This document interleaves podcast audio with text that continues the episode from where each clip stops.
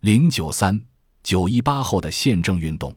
和胡适一样，张佛泉也不赞成在宪政开始之时就实行普选，因为在张氏看来，选举既是一种政治权利，也是一种政治负担。只有在证明某人有相当政治能力时，才能将这种政治能力的负担压在他身上，否则，不是官方把持选举，就是土豪劣绅包办一切。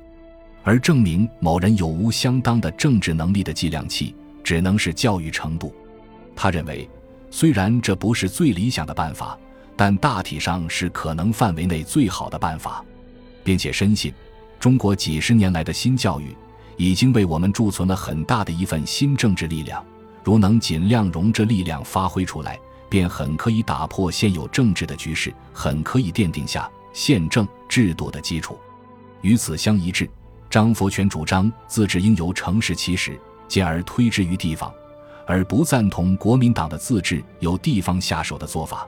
因为受过比较完全的新式教育的人多半在都市，都市吸收西方文化最早，这里自然应是新政治的发起点。罗隆基则认为，开始宪政需从以下五个方面的改革人手：一、消除今日的在上者可以用命令代替法律管束别人。而自己却不受法律管束的现象，使全国人民中没有任何一部分人能站在超越法律的地位，这是宪政能否实现的先决条件。零九三九一八后的宪政运动，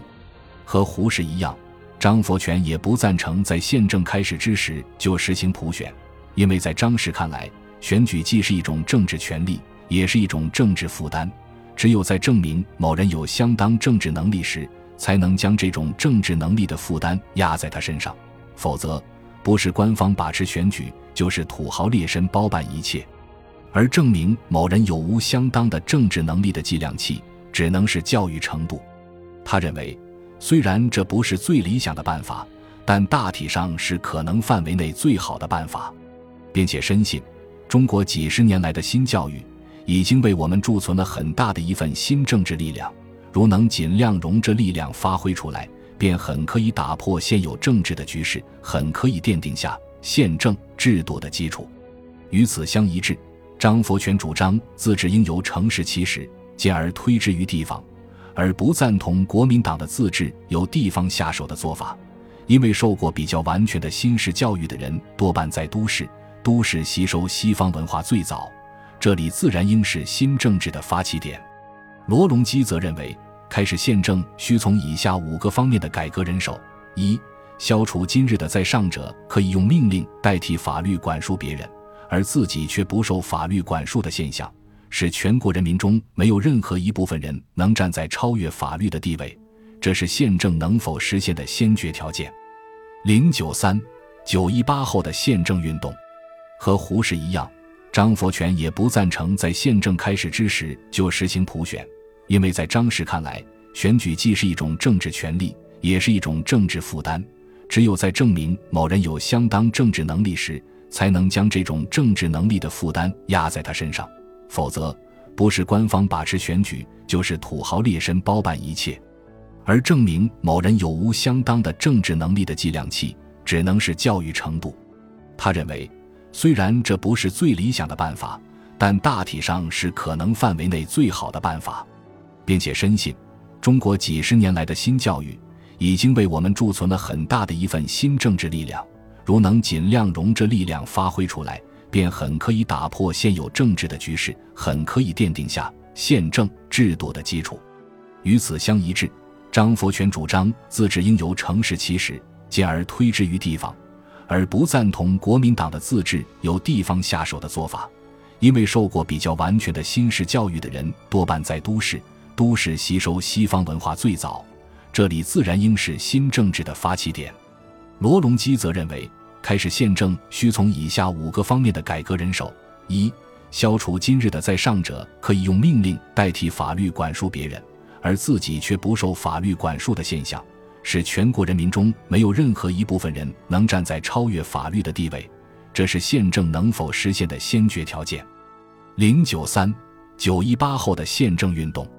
和胡适一样，张佛泉也不赞成在宪政开始之时就实行普选，因为在张氏看来，选举既是一种政治权利，也是一种政治负担。只有在证明某人有相当政治能力时，才能将这种政治能力的负担压在他身上。否则，不是官方把持选举，就是土豪劣绅包办一切。而证明某人有无相当的政治能力的计量器，只能是教育程度。他认为，虽然这不是最理想的办法，但大体上是可能范围内最好的办法，并且深信，中国几十年来的新教育。已经为我们贮存了很大的一份新政治力量，如能尽量容这力量发挥出来，便很可以打破现有政治的局势，很可以奠定下宪政制度的基础。与此相一致，张佛泉主张自治应由城市起始，进而推之于地方，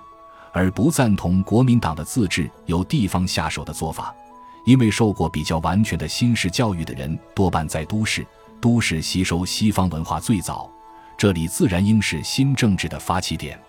罗隆基则认为，开始宪政需从以下五个方面的改革人手：一、消除今日的在上者可以用命令代替法律管束别人，而自己却不受法律管束的现象，使全国人民中没有任何一部分人能站在超越法律的地位，这是宪政能否实现的先决条件。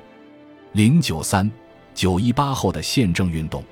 和胡适一样。张佛泉也不赞成在宪政开始之时就实行普选，因为在张氏看来，选举既是一种政治权利，也是一种政治负担。只有在证明某人有相当政治能力时，才能将这种政治能力的负担压在他身上。否则，不是官方把持选举，就是土豪劣绅包办一切。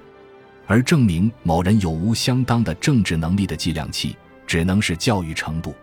他认为。虽然这不是最理想的办法，但大体上是可能范围内最好的办法，并且深信，中国几十年来的新教育已经为我们贮存了很大的一份新政治力量。如能尽量容这力量发挥出来，便很可以打破现有政治的局势，很可以奠定下宪政制度的基础。与此相一致，张佛泉主张自治应由城市起始，进而推之于地方。而不赞同国民党的自治由地方下手的做法，因为受过比较完全的新式教育的人多半在都市，都市吸收西方文化最早，这里自然应是新政治的发起点。